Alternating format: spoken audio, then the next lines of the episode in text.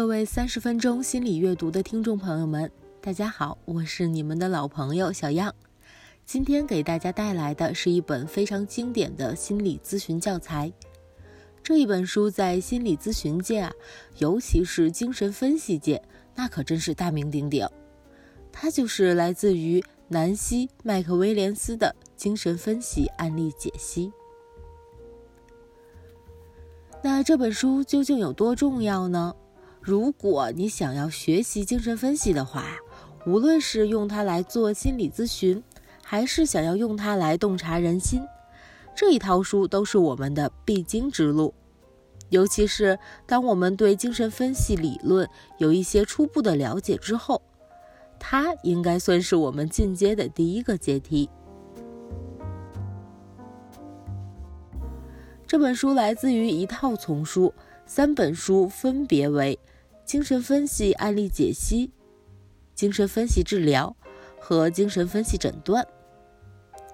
早在2004年的时候啊，这一本书的中文版就已经出版了，它立刻就成为国内心理咨询培训的公认优质教材。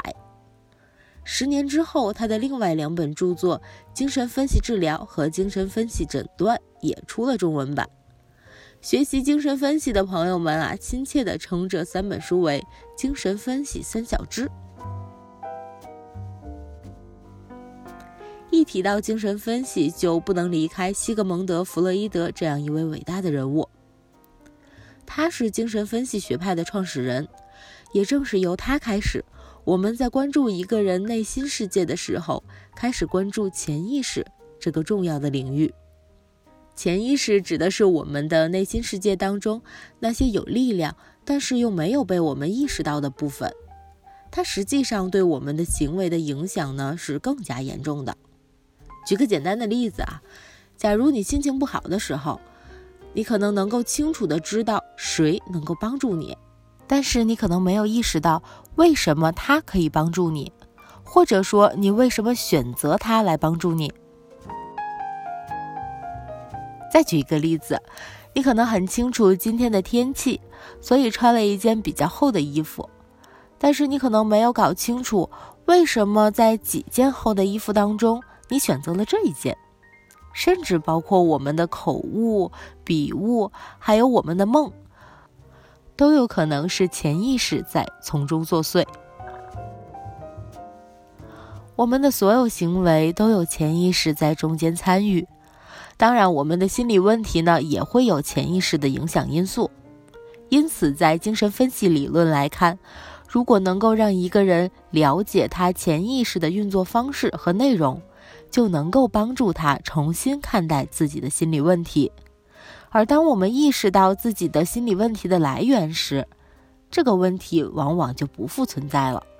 这正是心理问题区别于其他问题的特性。但是你可能会发现，潜意识既然是我们无法意识到的部分，那么谁又能够来证明它的存在呢？这就像是仓库里的龙一样，你说它存在，但是没有办法证明它存在，于是我们只能说它不存在。这种科学与不可证伪性之间的矛盾，实际上是贯穿于精神分析。从创始到今天的整个历程的，直到今天啊，精神分析还因为它的不可证伪性被一部分学校或国家所否认。这种尴尬的境地呢，不亚于中医在我们当代部分文化圈里面的地位是一样的。实际上，南希在做精神分析案例解析的时候，也非常关注精神分析到底是怎么样的。他在书中引用了这样一句非常重要的话：“我们不应该将缺乏证据与缺乏疗效混为一谈。”这就意味着作者跳出了科学的圈子，以一个更高的视角重新来看待精神分析的科学性与有效性之间的关系。于是呢，在这本书的第一部分，作者就非常强调精神分析的主观性。作者讲了这样的一个故事：在写这本书的前几年，他曾经同意作为一名研究备士，参与到一篇医学论文的研究中去。而这个研究呢，是为了调查精神分析理论取向和认知行为理论取向之间的评估是否存在差异。实验者要求作者来观看一段录像带，通过这段录像带来对录像中的人物进行评估。但是作者看完录像的第一反应是，录像带中正在描述自己症状的这名来访者并不是真的来访者，而是一名演员。因为他完全缺少一名来访者所拥有的痛苦情感，因此作者立刻意识到他没有办法通过这样的方式去评估这名来访者。作者相信，评估并非是一项严格的智力测验，只需要对描述的表现和症状做出反应。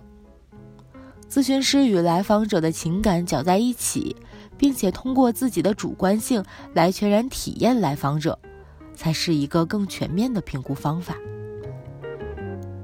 也正是因为这种主观的存在，导致精神分析的实证性研究相对少了很多。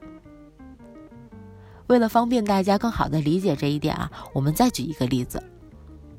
比方说，医生会明确的计算你的某种症状在一天的时间里面出现了多少次。经过他的治疗之后呢，减少了多少次？通过这样一个方式来客观的判断他的工作是否有效果。但是精神分析师可能更关注的是你最近一周甚至一个月以来主观体验到的幸福感如何。幸福感这个部分呢，我们很难用一个客观的标准去衡量它。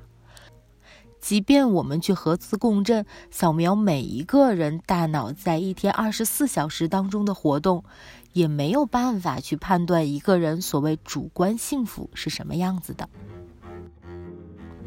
这种评估呢，只能是两个关系很深刻的人在真诚的氛围里主动表达出来。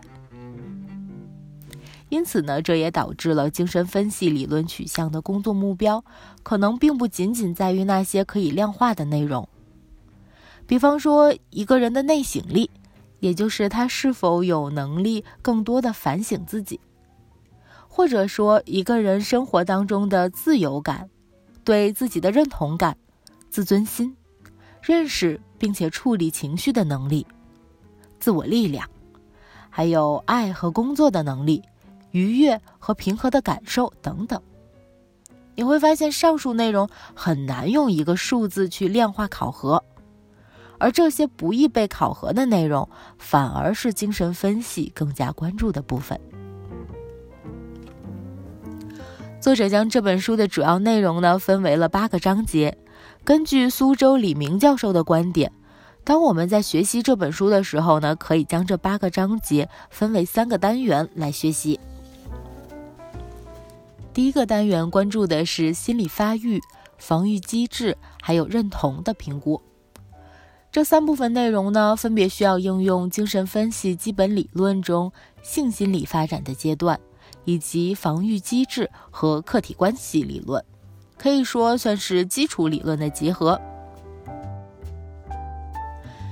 第二单元关注的是情感和关系。那这两个部分呢，其实是来访者最常见的前来咨询的原因。顺便跟大家透露一下，在我们的微信公众号“心理小厨”的网络心理咨询预约统计当中，我们发现前来寻求咨询的最主要的三个问题，分别为与自己性格有关的问题、与负面情绪有关的问题，还有和关系有关的问题。第三个单元呢，分别会涉及到自尊、病态信念、不可改变因素的评估。那他们分别会涉及到一些精神分析以外的理论取向，比方说存在人本主义取向和认知行为主义的核心观念。作者这样的写法呢，实际上也是来告诉我们，虽然精神分析是他的主要工作方式。但是并不意味着他会否定其他的理论取向。一名综合性的咨询师，也许是更适合当代心理咨询环境的角色。那么接下来呢，我们通过一个案例的方式来帮大家整理一下，我们如何以上述八个方向来重新评估一个人的问题。那为了能够更贴合大家的生活呢，我们选了一个很多人都会困扰的问题来做解析。这个问题呢，就是肥胖。当我们看到一个肥胖的人的时候啊，你如何去理解他的肥胖呢？难道仅仅是告诉他少吃多运动这样简单粗暴而又没有什么可行性的方法吗？实际上啊，作者在这本书里面通过一个案例的方式告诉我们，如果我们用精神分析的方法，该如何重新看待这个问题。首先，我们要知道啊，一个人如果他的肥胖已经到了要寻找心理咨询师的境地。那么，通常意味着他已经使用了自己身边能够动用的几乎一切的资源，比方说去健身，比方说去问朋友，比方说去自己做一些努力等等。那么，首先我们需要关注的是一个不可改变的因素，比方说这名来访者的超重问题是否是由于低血糖趋势的遗传倾向导致的。这一部分实际上是我们永远不可能跨过的地方。在其他心理问题当中，我们也需要去评估一个人先天的气质类型等等信息。紧跟着第二部分，我们会关注到来访者从小到大成长的过程。我们会关注到他是否有一位过分关注其饮食习惯的母亲。比方说啊，在婴儿期的时候就开始严格的定时喂养，当孩子从小长大的过程当中，肯定是不允许他剩饭的，否则就会用各种方式实施惩罚。这会给他形成一个观念啊，那就是最好现在就将所有的食物吃完，否则呢，在接下来的时间里面，我的家长一定是不能给我吃的。也有可能导致这样的一个观点，让他认为如果剩饭就会对母亲造成伤害，为了不给母亲造成伤害，就要把盘子里面所有的食物都吃光，导致他摄入过多的热量。第三点啊，我们关注到的是一个人的防御机制，比方说这名超重的人是否会利用食物。来分散焦虑感或者是羞耻感。比方从小到大的过程当中，只要他情绪不好，母亲就会拿出一份高热量的奶油蛋糕来哄他。小的时候习惯了用吃奶油蛋糕的方式来缓解自己的糟糕情绪，长大之后呢，就习惯了用吃这种方式来缓解自己的糟糕情绪。因此，如果原因在这里的话，他就需要学会用除了吃东西以外的方式来帮助自己调节情绪状态。第四点啊，我们关注的是一个人的核心情感。我们会用假设，来访者是否有一些和肥胖相关的未被处理的情感。比方说，作者在书中举了一个例子啊。如果来访者有一名同样肥胖的祖母去世了，他可能就会通过让自己肥胖这种方式去追思和悼念祖母。因此，肥胖的来源可能就是来访者未被处理好的情绪。所以，这个时候呀，处理肥胖的方式就不仅仅是节食和运动，而是去缓解这一部分情绪，让他舍得离开这一身肥肉。在象征层面上，也接纳了祖母去世这一事实。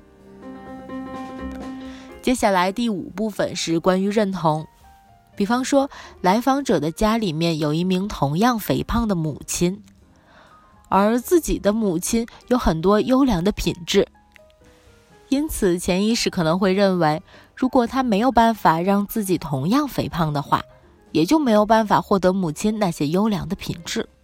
同样的哈，如果是有一名非常瘦的母亲，来访者可能会相信，如果自己瘦下去的话，就会拥有母亲那些糟糕的品质。第二种的情况啊，更多会出现在大家认为这个母亲不好这样的一个家庭环境中。比方说母亲有酗酒、吸毒、殴打孩子或者出轨的情况。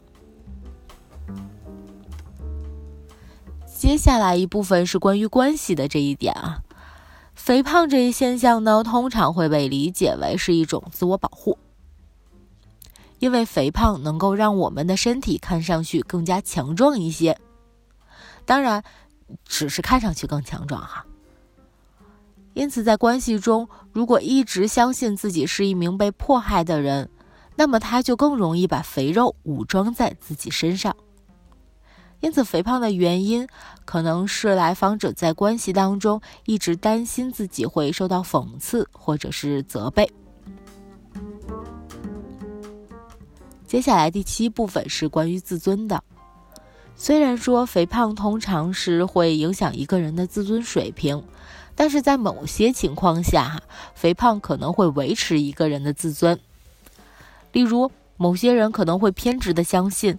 我的重要性应该来自于才华，而非外貌。因此，我的外貌越是糟糕，就意味着我的才华越是出众。在归因理论认为啊，智商是一种不可控的影响因素。如果一个人的智商高，那么通常在任何情况下他都是高智商的。而外形呢，则是一个非常可控的影响因素。只要稍加调整，就可以让一个人外形好看起来。不要认为这种想法非常的偏激啊！其实，在学校当中，我们经常能够看到这种现象。例如，很多成绩优异的学生，经常说自己平时不学习，但是在家里却非常的努力。这就是因为他们希望让人们把他的成绩归因为智商，而非自己的努力行为。因为智商是不可控的，而努力的行为却是可控的。最后一点，我们关注到的是一个人的歪曲认知。作者在书中举的例子是啊，来访者看到了自己的父亲去世的时候行销鼓励的样子，令他在无意识当中相信体重的减轻是死亡的前兆，因此在无意识当中呢，他拒绝自己瘦下来。是因为担心自己会死掉。好，我相信大家在听完上述的内容之后呢，并不一定都会表示认同，因为无意识世界的东西呢，实在是太不理性了，似乎是一个很简单的笨蛋，只会用一些最简单的逻辑，甚至都没有什么逻辑来影响一个人的行为。的确啊，我们的潜意识世界就是这样一个简单的家伙。比如我说大象不会飞，你的脑子里面出现的很有可能是一只会飞的大象，因为你的潜意识不能理解“不”这个字，它只能通过字面的意思去理解。再比如说，当你准备考试的时候，有一个人过来跟你说：“不要紧张啊，不要焦虑，不要担心，不要害怕。”他越是说，你就会越是紧张。这就是因为呢，你的潜意识世界不能够接受“不要怎样”，只能接受“不要”背后的这个词。于是呢，他越说，你就会越紧张了。当然，我们在工作的时候呀，也并不一定会把分析出来的内容立刻贴标签似的放在来访者的身上。因为在精神分析的工作当中，最重要的一点是讨论和共识，而非咨询师自己一个人的观念。假如咨询师的分析是正确的，那当他把这样的一个看上去不理性的想法表达出来的时候，来访者通常会有醍醐灌顶的感觉，会发出“哦”或者“嗯”的声音。紧跟着可能会被激发大量的情绪，这种情况呢，很有可能就意味着咨询师与来访者在某一个潜意识内容上达成了共识。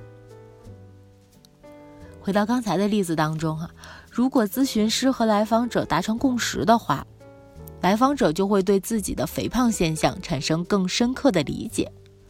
而这种理解呢，就能够帮助他去更好的执行自己节食和运动的行为。坚持这件事情就没有那么困难了。那么，作为非心理咨询师，这本书又能给我们哪些启示呢？首先啊，我认为第一部分呢，便是不要对科学有盲从。当然了，科学所讲的内容，在大众意义上来讲呢，普遍都是正确的，或者至少是有机会被证明是正确或者错误的。我们相信它暂时是没有错的。但是在日常生活当中呢，还会有很多的信息是难以量化的。一个不能量化的东西，也就没有办法用科学的方式去证明或者去证伪它。如果我们有对科学的盲从的话呢，可能就会刻意去否认这一部分，从而忽略掉很多生活当中的重要信息。这可能会让一个人显得情商有点低。或者说有一些偏执。第二点呢，可能是一种更加广阔的看问题的视角了。就像我们看待肥胖问题一样，热量的摄入和消耗是需要关注的一个部分。但是为什么在这个人身上，控制热量摄入就如此的困难？他的心里面发生了一些什么？这些信息呢，也许是我们可以通过这本书来重新理解的。管住嘴，迈开腿，科学健康减肥。虽然这是没有错的，但是并不是每一个人都能够坚持住。为什么没有坚持住呢？这本书也许就能够带给我们答案。同样的道理啊，为什么你没有办法挣更多的钱？为什么你在工作岗位上总是没有办法晋升？为什么单身的总是你？这些重要的课题，也许是精神分析能够帮助到你的。好了，今天的内容呢，就给大家准备到这儿。大家可以通过网易云音乐和喜马拉雅电台，我们两个主要的平台来收听。同样，在荔枝 FM 和苹果 Podcast 也会有我们的更新。不过，我们更建议大家去喜马拉雅电台收听，因为在所有的平台当中，只有喜马拉雅电台是有文稿版本的。好了，我是小样，我们下期再见。